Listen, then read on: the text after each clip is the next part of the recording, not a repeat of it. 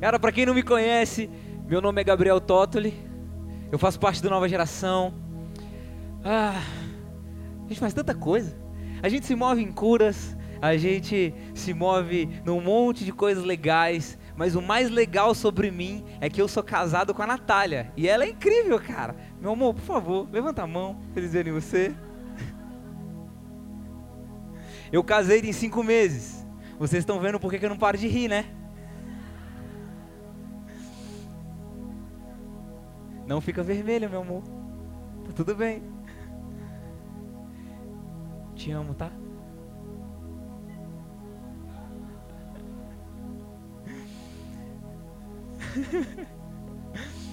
ai, ai. Gente, quem aí não casou ainda? Quem não casou? Casar é bom. E sabe o que é melhor ainda? É você casar com a pessoa certa. Esperar o tempo de Deus para você. Sabe, no nosso relacionamento a gente viveu cada etapa. A gente viveu bem a fase do, do, do, da amizade, depois a gente viveu bem a fase do compromisso, do namoro, depois a gente viveu bem a fase do noivado. E graças a Deus a gente está vivendo bem a fase de casado. Então eu quero dizer para você, respeite o processo. Se você está solteira ou solteiro, cara, tá tudo bem. Ei, tá tudo bem.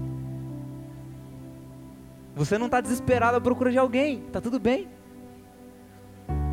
Sabe, eu não transfiro para a Natália a responsabilidade de me fazer feliz. Eu sou responsável pela minha felicidade.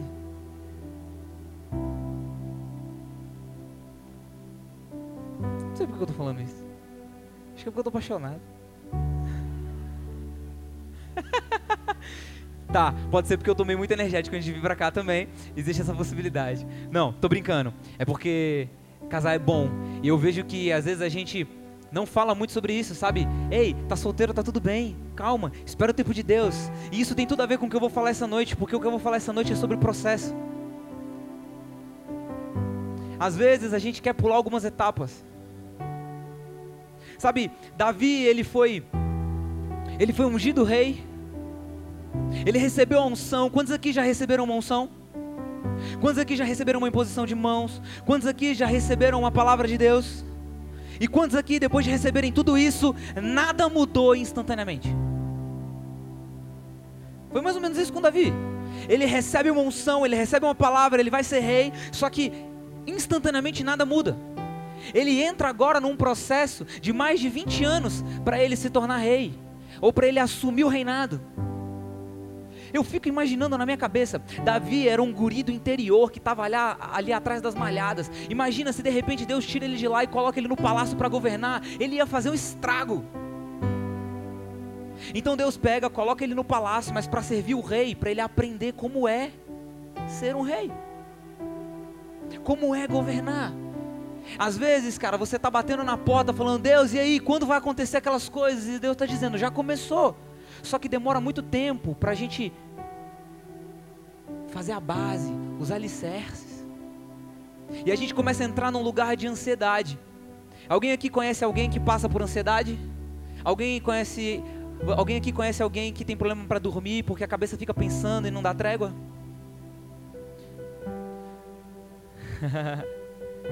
Eu não sei se você sabe, mas existe uma estatística, eu estava lendo esses dias, que diz que uma criança de 14 anos de idade. Tem alguém com 14 anos de idade aí? 14 anos de idade, dessa idade aí. Sofre mais de ansiedade do que um paciente psiquiátrico nos anos 70.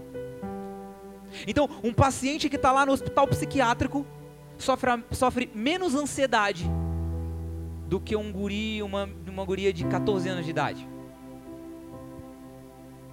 E aí, a gente vira para a igreja, a gente vira para a galera e fala assim: Ei, você recebeu Jesus, então agora você tem que ficar bem. E a gente tira o direito da pessoa dela ser vulnerável e ela diz: Ei, tem coisas que não estão bem dentro de mim. Numa das coisas que nós fazemos dentro do Nova Geração, a gente equipa as pessoas para que elas possam ser elas mesmas. A gente equipa as pessoas, a gente dá ferramentas para as pessoas para que elas possam se desenvolver.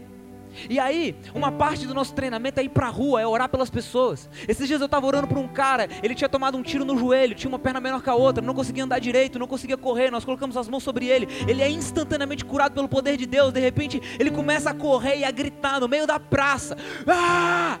Curado! Mas quantas vezes nós encontramos pessoas no meio da rua que a gente fala para elas: Cara, você conhece Jesus? Elas sim conheço. Eu fui machucado pela igreja, eu fui machucado por pessoas, eu me afastei desse Deus. E aí, quando você começa a ir num nível mais profundo, você descobre que ela simplesmente estava mal aqui dentro. E ela não tinha ninguém que ela pudesse ser vulnerável, que ela pudesse colocar para fora. Como é que está aí dentro? A gente ama quando os cultos são explosivos, quando a presença de Deus vem, isso é incrível, eu amo isso. Uma das coisas que eu faço no Nova Geração é liderar a equipe profética e a equipe de sobrenatural. Eu amo isso. Mas tem horas que a gente precisa parar, sentar e calibrar corpo, alma e espírito.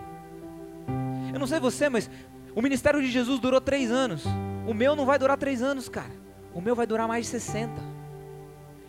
Como é que a gente está aqui dentro? A gente está ganhando uma galera lá fora.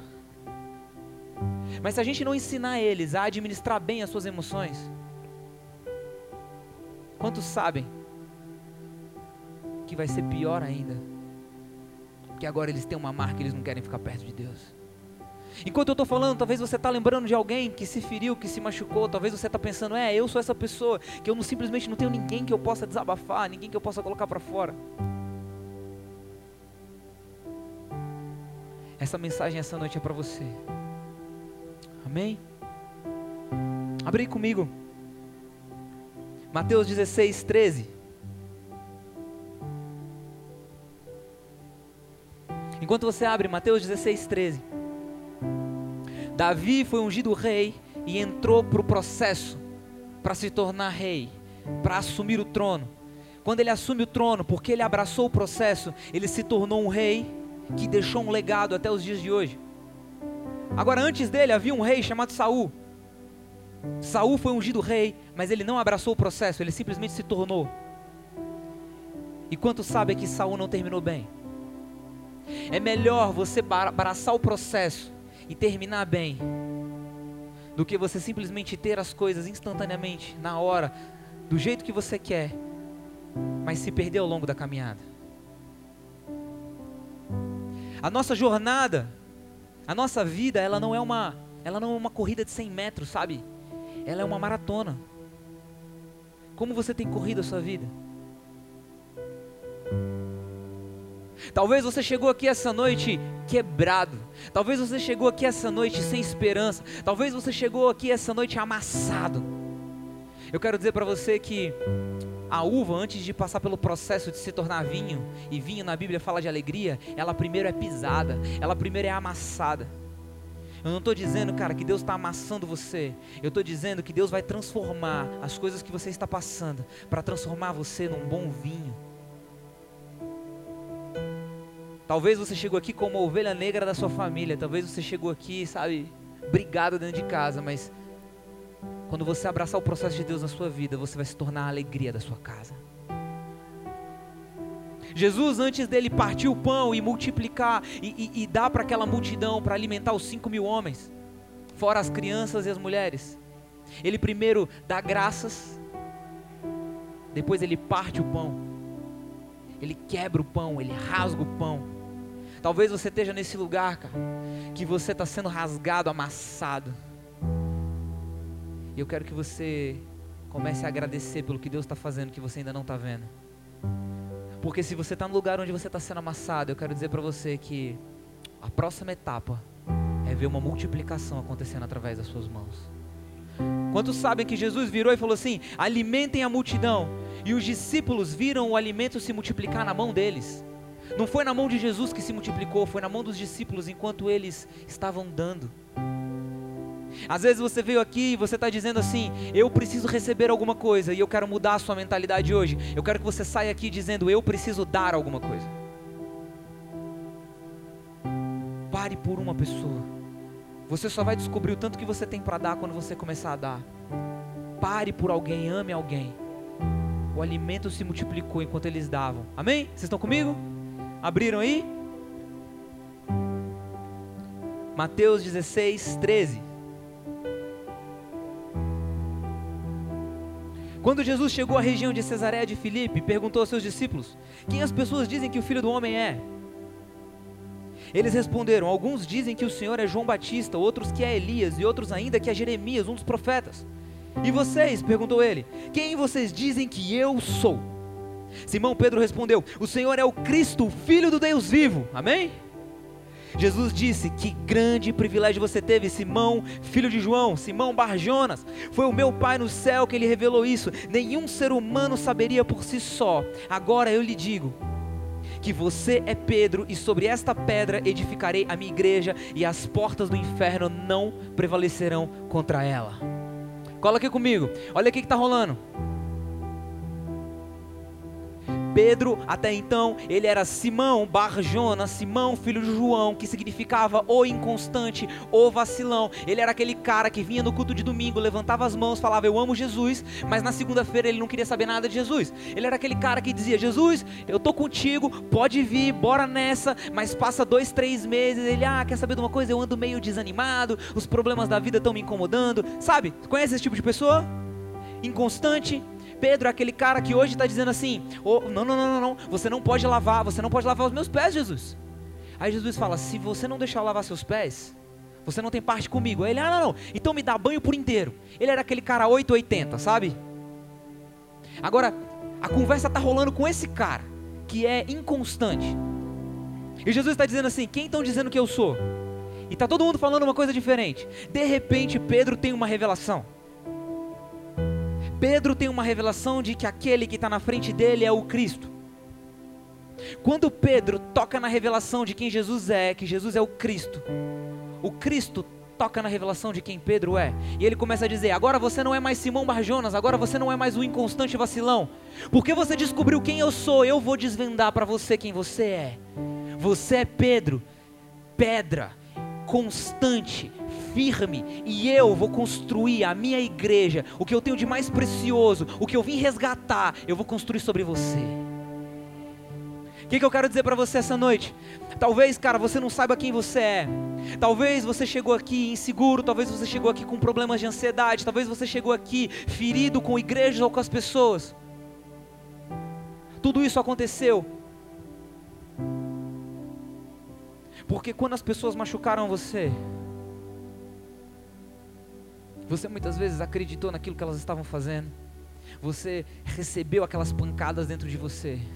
Agora o que Jesus está dizendo? Ele está dizendo: Ei, quando você descobrir quem eu sou, eu vou mostrar que você não é uma pereba ambulante, você não é uma ferida ambulante, você não é dominado pelas suas emoções, você não é governado pelo que você sente. E Ele vai mudar o seu nome, vai começar a dizer quem você é.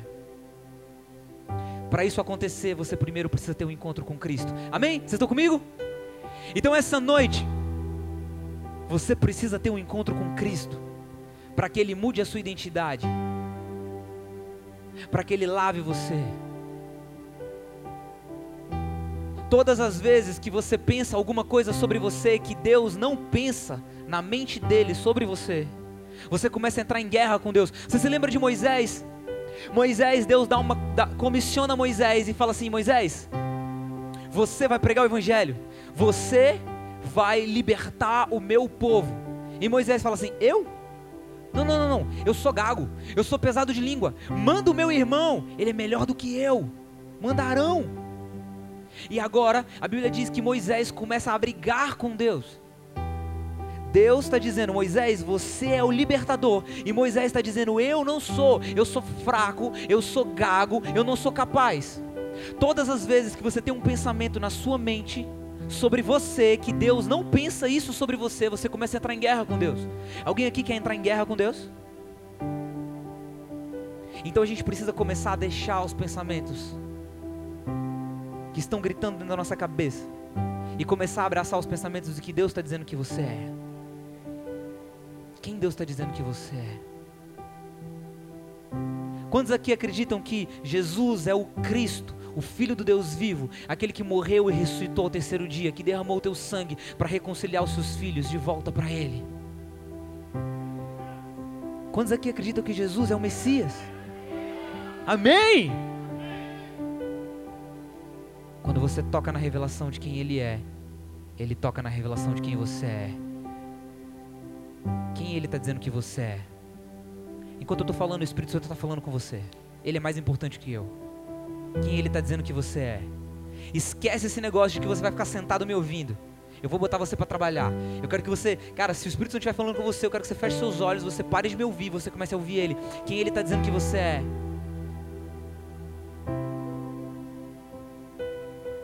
Talvez você passou a semana inteira dizendo que você é o pior dos piores, que você não é inteligente, que você não é capaz. Quem Ele está dizendo que você é? Deixa eu contar uma história para você. Eu tenho um amigo chamado Gilberto Araújo. Alguém aqui já ouviu falar do Gil do Fire? Ele me contou uma história. E a história é mais ou menos assim: ele estava pregando num lugar. Ele pregou no sábado, ele foi pro hotel, ele dormiu, ele acordou no domingo. De repente, no domingo pela manhã, ele recebe uma ligação. O pastor daquela igreja diz assim: Gil, eu tenho uma notícia triste para te contar. É mesmo? O que foi que aconteceu? Então, você estava pregando ontem na nossa igreja e um dos nossos jovens, ele tem menos de 20 anos, ele tinha 19 anos de idade. Ele ouviu a sua pregação, ele saiu da igreja, ele foi para casa e ele se suicidou. Ele pegou uma corda, amarrou no telhado, amarrou no pescoço e ele se enforcou na casa dele. O Gil estava perto da onde esse guri morava. Eles levaram ele até lá, ele foi o primeiro a chegar. E quando ele chega, quando ele abre a porta, o guri ainda está de pendurado na, na forca. Agora o Gil, se você conhece ele, você sabe que ele é bem grandão, então ele vem, pega, carrega aquele menino, tira ele da cruz, tira, tira ele da, da forca, coloca ele deitado na cama. E eles encontram um bilhete. E eles abrem aquele bilhete, e uma das coisas que está escrita no bilhete diz assim: Me perdoem, porque eu não consegui ser santo como vocês são santos.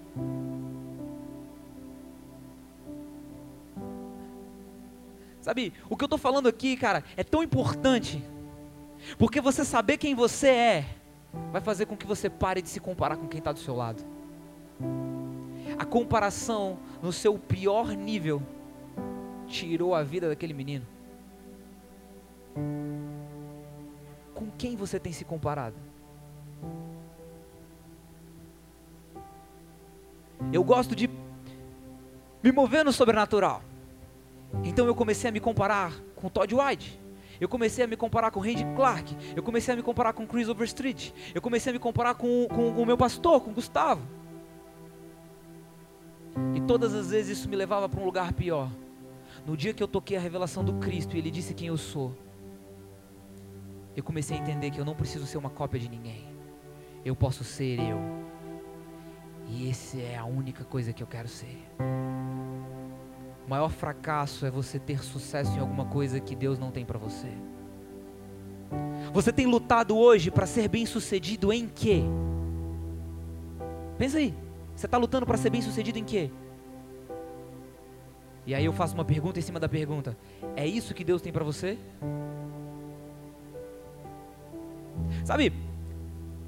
A comparação é tão louca, cara. Porque imagina só, Jesus com 29 anos de idade, está lá na carpintaria do pai dele, de repente ele fica ansioso. E aí ele anda para um lado, ele anda para o outro, ele fala assim: Deus, Pai, eu estou com 29 anos de idade. Você disse que eu sou Messias, que eu sou Cristo, que eu vou mudar a história, mas eu já estou com 29 anos. Existia um rei chamado Salomão, que muito mais novo do que eu, ele já era mais inteligente, mais sábio, mais poderoso. Vocês conseguem ver Jesus se comparando assim? Jesus ele sabia quem ele era. E ninguém para um homem que sabe a sua real identidade em Deus. Quantas vezes você parou porque você não estava seguro sobre qual era a sua real identidade? Quantas vezes você hesitou, você não fez algo porque você não estava seguro ou porque você estava querendo fazer só quando você estivesse seguro? Vocês estão bem aí ainda? Amém.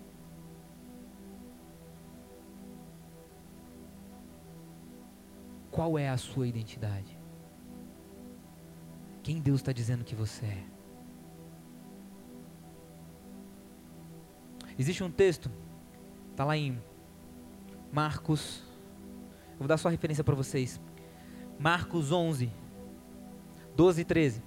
Jesus está andando e ele vê uma figueira e a Bíblia diz que a figueira estava com muitas folhas.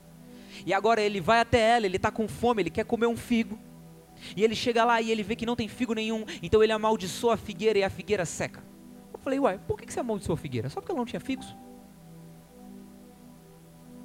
Se você estudar um pouco sobre como a figueira produz os seus figos, você vai descobrir que quando ela dá folhas, ela está sinalizando: ei, eu estou pronta para os figos. Ei, o tempo dos figos chegaram. Quando aquela figueira deu folhas, mas não deu figos, ela estava fazendo uma propaganda enganosa. Sabe o que acontece com nós cristãos muitas vezes? Nós estamos levantando as nossas mãos e nós estamos dizendo assim: Deus, me promove. Deus, sopra sobre mim. Deus, eu quero isso, eu quero aquilo, eu quero aquilo outro. Faz isso romper na minha vida. E Deus está dizendo: Eu quero, eu quero muito. Mas se eu fizer isso agora, sem você estar, sem você estar pronto, sem a sua identidade estar formada em mim, é como se você tivesse com folhas anunciando para todo mundo: vem um bebê, e quando as pessoas chegarem, você não vai ter nada para dar. A pergunta, ela precisa mudar. Não é Deus, vem, me abençoa, Deus faz. A pergunta precisa ser: o que, que eu preciso aprender na temporada atual para eu poder passar de fase? O que, que eu tenho nas minhas mãos hoje? Já reparou quantas vezes a gente reclama de alguma coisa para Deus e a gente fala assim: ah, aquele meu emprego, aquela minha escola, ah, aquelas, aquelas minhas amizades, que droga. Ah, Deus. Aí passa um tempo, a gente vira para Deus: Deus, me abençoa lá no meu trabalho, me abençoa, sabe, com os meus amigos, me dá influência. E aí Deus está dizendo: Ué, você está amaldiçoando um negócio e está querendo que eu abençoe aquilo que você está amaldiçoando? Alguém aqui já viu alguém que faz isso? A pergunta precisa mudar. Não é o que, que Deus precisa fazer para eu sair daqui bem hoje, mas é entender que Ele já fez e como eu vou me comportar com aquilo que Ele já entregou nas minhas mãos. A verdade, cara, é que pela graça de Deus, nós vivemos num tempo onde não faltam palavras, onde não faltam revelações, onde não falta tempo com Deus. Mas o que, que a gente está fazendo com tudo isso? Qual foi o último culto incrível que você foi? Você se lembra o que foi dito lá? Qual foi a última coisa incrível que Deus te falou? Você anotou?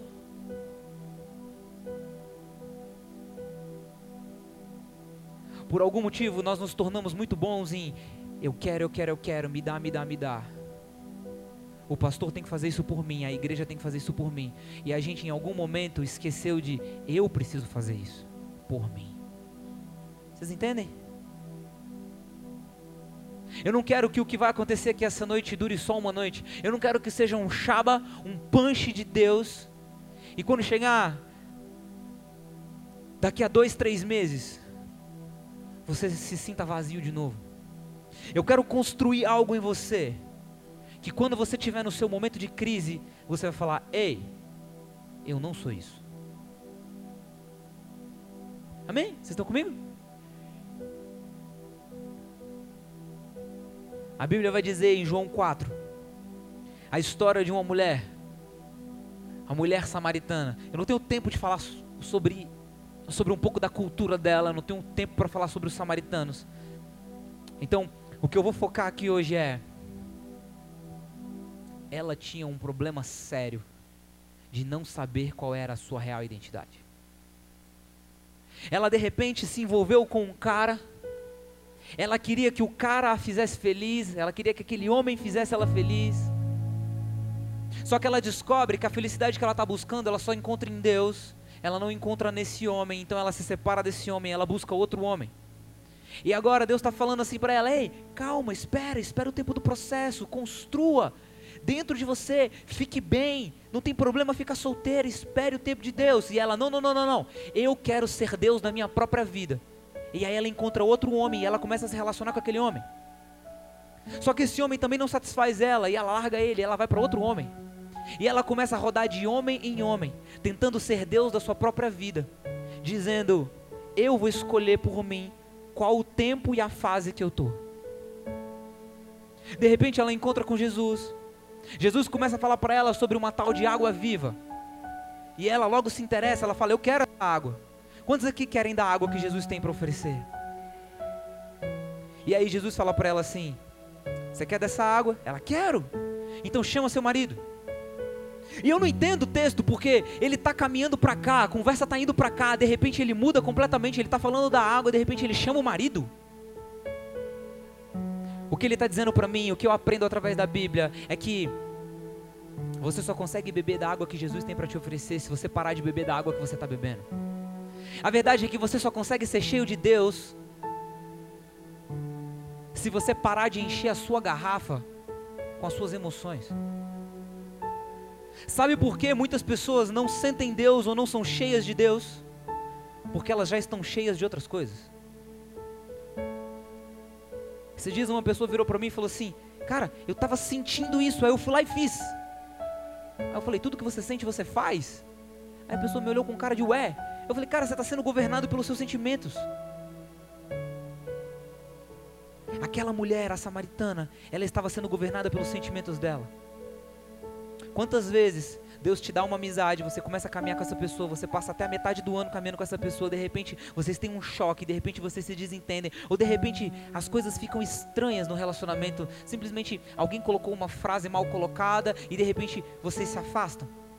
E agora você começa a se relacionar com outra pessoa, com uma outra amizade, com uma outra amiga, com outro amigo. Tempos passam, você fala, cara, agora é uma amizade de verdade. E aí de repente a amizade fica estranha de novo e você está bicando e implodindo os relacionamentos que Deus está te dando. Alguém aqui já passou por isso?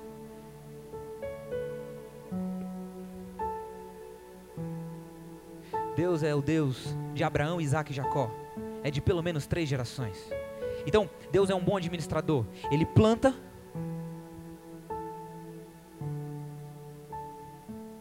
Ele espera desenvolver. Ele colhe. Agora ele te dá amizades, ele te dá um relacionamento, ele coloca pessoas do seu lado e você às vezes se move por sentimentos, você bica aqueles relacionamentos e você procura novos relacionamentos. Faz sentido o que eu estou falando? Você quer crescer em Deus? Quero que você repita comigo. Eu não sou guiado pelo que eu sinto. Os sentimentos não são a bússola da sua vida. A decisão é: eu amo a Natália de todo o meu coração, mas tem dias que a gente briga. Vê se pode, como é que briga com uma coisa bonita dessa? Mas por incrível que pareça, às vezes a gente briga. Normalmente é culpa minha.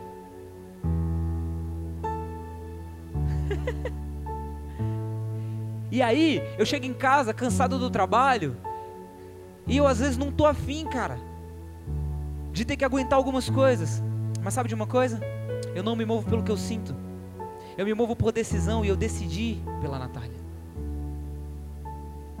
Talvez você vai sair daqui essa noite com um chaba. Talvez você vai sair daqui essa noite procurando uma amiga que você perdeu porque você se moveu por sentimentos. Agora para eu caminhar para o fim, que eu já falei muito. Marcos 6:45. Marcos 6,45 vai dizer assim: Jesus, ele vira para os seus discípulos e fala: Eu quero que vocês vão até o outro lado da margem. Eu vou ficar, eu vou despedir a multidão, eu vou orar um pouco e depois eu encontro vocês. Anota a referência aí. Marcos 6, 45. Agora Jesus termina de despedir a multidão. Ele olha lá para baixo e ele começa a ver os discípulos estão remando contra a corrente, eles estão passando por dificuldades, eles estão passando por, por sérias dificuldades. Então a Bíblia diz que Jesus vai até eles.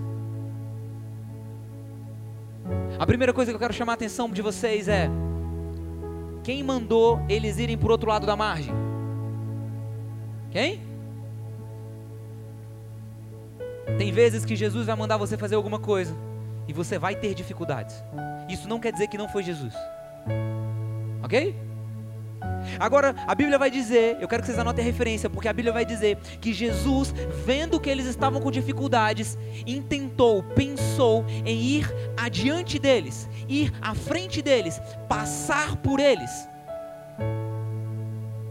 E aí eu comecei a perguntar para Deus: Deus, Jesus está vendo eles passarem dificuldade. Foi Jesus que mandou eles fazerem o que eles estão fazendo. Eles estão cumprindo o comando de Jesus. E agora Jesus não, não, não vai ajudar. Ele vai passar reto. Os discípulos então começam a se desesperar. E eles começam a clamar. E eles começam a falar: Por favor, nos ajude. Nessa hora, eles convidam Jesus para entrar dentro do barco. Sabe, eu não sei qual é a dificuldade que você está passando. Talvez você está passando uma dificuldade porque você se colocou nela. Talvez você está passando alguma dificuldade porque você está cumprindo alguma coisa que Deus mandou você fazer. Mas o que nós vamos fazer essa noite é convidar Jesus para entrar dentro do barco. A verdade é que quando a gente pensa no que Jesus fez, a gente pensa na graça, a gente pensa na salvação, a salvação por meio da fé, crendo em Jesus como o Filho de Deus, ok? Só que a graça não é só para salvação, a graça também é a capacitação para a gente poder cumprir o chamado de Deus para nós. Então, quando eles estão clamando, dizendo, vem para dentro do barco, eles estão dizendo, eu não quero só a vida eterna, eu não quero só ser salvo, eu também quero cumprir a missão que você me deu, e para cumprir a missão que você me deu, eu preciso que você esteja no meu barco. Essa noite, cara, você vai começar a convidar Jesus para entrar dentro do seu barco. Você vai começar a dizer para ele: Cara, obrigado, obrigado por tudo que você está fazendo. Eu sou grato a ti. Mas hoje entra no meu barco porque eu quero cumprir a missão que você me chamou para fazer. Agora, a nossa geração, ela, ela, ela, é muito profunda. De verdade, a nossa geração ela é muito intensa. A nossa geração ela tem muita fome. Ela se rasga, ela se quebranta diante de Deus. Isso é incrível. Mas apesar de ser muito profundo, a nossa geração não é constante. A gente precisa aprender a ser profundo e ser constante. Eu quero, eu quero, eu quero contar uma história para vocês que ajuda você a entender isso. Existia um cara nos Estados Unidos. Existia um cara nos Estados Unidos que ele estava numa, numa, numa cadeira de madeira, na sua casa de madeira, de tarde, um sábado à tarde, sabe, bem quente, que nem estava fazendo calor aqui hoje. Vira, vira para quem está do seu lado e fala assim: estava quente hoje, né? Eu não sei você, mas eu derreti hoje. Agora esse cara está na sua cadeira de balanço de madeira, numa, num sábado ensolarado, no interior dos Estados Unidos. De repente, o cachorro dele senta do lado dele.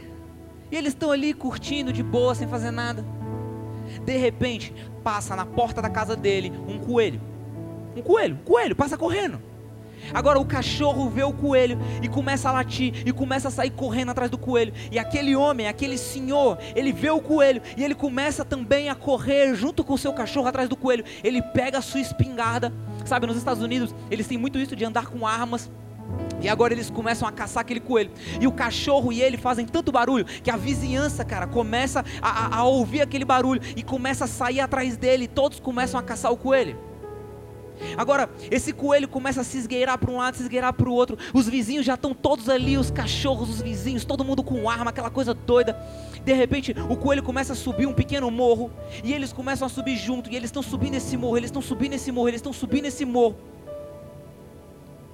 Quando eles chegam no cume do morro, no cume do monte, que já não tem mais para onde ir, Finalmente o cachorro dribla o coelho, o coelho estava cansado e ele consegue abocanhar o pescoço do coelho. Na hora que ele aban, quando ele morde o pescoço do coelho, o dono pega o coelho da boca do cachorro. Ele levanta e ele começa a gritar: "Ah! Nós pegamos o coelho, nós vencemos, nós conseguimos, nós não desistimos, nós subimos até aqui. E quando ele está comemorando, que ele olha para trás, tem ninguém com eles. Só os dois. O Senhor, o seu cachorro e ele comemorando sozinho. Todos os outros, quando eles foram subindo o monte, quando eles foram subindo o morro, todos os outros começaram a cansar, começaram a desistir e abandonaram a jornada. Gabriel, o que, que essa história tem a ver comigo? Muitas vezes, cara, nós estamos perseguindo Jesus.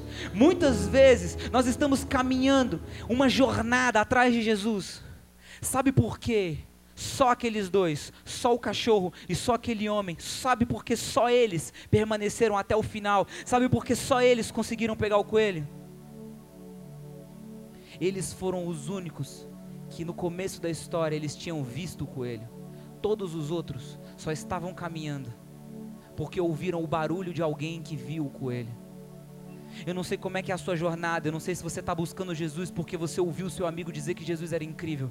Eu não sei como é que é a sua história, como é que você chegou aqui, como tem sido a sua vida. Se você está nesse negócio de evangelho, se você está nesse negócio de praça, se você está nesse negócio de rua, se você está nesse negócio de transformação do Brasil, porque você ouviu alguém dizer que isso é legal, porque você ouviu dizer que isso é o certo. Essa noite, cara, você precisa ver o coelho. Essa noite você precisa ter o seu próprio encontro com Jesus. Se você não tiver o seu próprio encontro com Jesus, vai chegar uma hora que você vai estar tá cansado. Agora, se você tiver uma revelação do Cristo, Ele vai dizer quem você é. E quando Ele diz quem você é, nada para um homem que sabe a sua real identidade em Deus. Eu queria que você ficasse de pé nessa noite. Eu queria que você ficasse de pé, cara, e você começasse a pensar: eu tenho corrido essa corrida atrás de quê? Atrás de quem? Sabe, há muitos anos atrás, na Segunda Guerra Mundial, dois pilotos. Os aviões eram bem antigos naquela época. Eles eram bem mais simples de tecnologia e ficava um piloto na frente e um atrás. E eles agora são liberados para cumprir uma missão e eles estão, eles já levantaram o voo e eles estão cumprindo agora essa missão. Então o comandante, ele vê, eu nem sei se é comandante o nome, o piloto-chefe, ele vê que tem um rato, um rato roendo a mangueira de combustível do avião. E agora, o que está no segundo no comando, ele diz assim: Ei, chefe, comandante, vamos descer, vamos voltar, vamos descer, porque esse rato vai roer a mangueira de combustível e nós vamos morrer. E o comandante diz assim: não, não, não, não, nós temos uma missão, nós sabemos para que, que nós somos feitos, nós sabemos para que, que nós somos chamados, nós não vamos desistir, mesmo que tenha um rato roendo a mangueira de combustível. Nós vamos fazer o que? Nós vamos acelerar nós vamos acelerar, nós vamos subir. Então ele começa a engatar a quinta, ele começa a acelerar, ele puxa o acelerador, ele coloca a velocidade máxima e ele começa a subir, subir, subir, subir, subir, subir. Quando ele está lá no alto, aquele rato, ele começa a perder porque lá não tem oxigênio, então ele não consegue respirar e ele morre. Quando aquele rato morre, aqueles dois pilotos lá do alto, eles concluem a missão deles. Sabe o que você vai fazer essa noite, cara? Talvez você chegou aqui quebrado, talvez você chegou aqui amassado, talvez você chegou aqui pensando em desistir, mas você não vai desistir, você vai acelerar, você vai mergulhar mais na presença de Deus, você vai mergulhar mais até você ver o coelho, até você ter uma revelação de quem o Cristo é, até que ele mude o seu nome de vacilão, de inconstante, para pedra, aquele que a igreja está sendo construída. Eu queria que você fechasse os seus olhos. Vem, Espírito Santo. Essa é uma noite onde nomes serão mudados, onde identidade vai ser liberada Cara, a verdade é que quando Jesus vem andando sobre as águas e Pedro fala, deixa eu ir ter com você, e ele começa a andar sobre as águas, Pedro olha para a tempestade, porque o difícil não é andar sobre as águas, o difícil é no meio da tempestade continuar olhando para Jesus. E agora Pedro tá, tá, tá perdendo o foco de Jesus e, e, e ele começa a afundar. E a verdade é que quando ele está afundando, Jesus chega até ele e Jesus, ele não afundou junto e foi nadando junto com Pedro. Não, não, não, não. Jesus, ele vai até Pedro, ele pega Pedro pela mão e ele leva Pedro até o nível dele. E eles dois juntos, andando sobre a água, terminam de chegar no barco e a tempestade se acalma. Eu não sei qual é a tempestade que você está passando, eu não sei se você tem afundado, mas eu quero dizer uma coisa para você: Jesus vai pegar você pela mão hoje e vai te levar para o patamar dele, para o lugar dele, para onde ele está, cara. Mas se liga só, antes da tempestade acalmar, Jesus vai acalmar você. Porque Jesus ele diz assim: "Ei, não temam, sou eu". Jesus com você é o suficiente, mesmo que você não veja a tempestade se acalmando imediatamente. Jesus, Ele vai pegar na sua mão hoje. Ele primeiro acalma você, e vocês dois juntos vão voltar para o barco, para continuar a história. Feche os seus olhos, vem Espírito Santo, aumenta a sua presença nesse lugar. Aumenta a sua presença nesse lugar. Sopra o Espírito Santo nesse lugar com mudança de identidade. Nós chamamos agora, Deus, não só por uma unção, mas nós chamamos agora por uma mudança de identidade, por constância, por uma formação de caráter. Nós não nos movemos por, por sentimento, nós nos movemos por decisão. Jesus vai curar um cego, e a Bíblia diz: o nome dele é cego Bartimeu. A Bíblia diz que o cego solta a sua capa e corre até Jesus. A capa era o direito legal dado pelo Estado para que o cego pudesse pedir esmola. A capa significa o sustento de Bartimeu. Quando Bartimeu larga a capa e corre para Jesus, ele está dizendo: Eu abro mão da minha segurança para encontrar esse Deus, esse Jesus, esse homem que pode transformar minha história. Essa noite eu quero te convidar a soltar a sua segurança, a jogar a sua capa fora e correr até Jesus homem que pode mudar o seu nome, que pode mudar a sua história, que pode transformar o seu destino.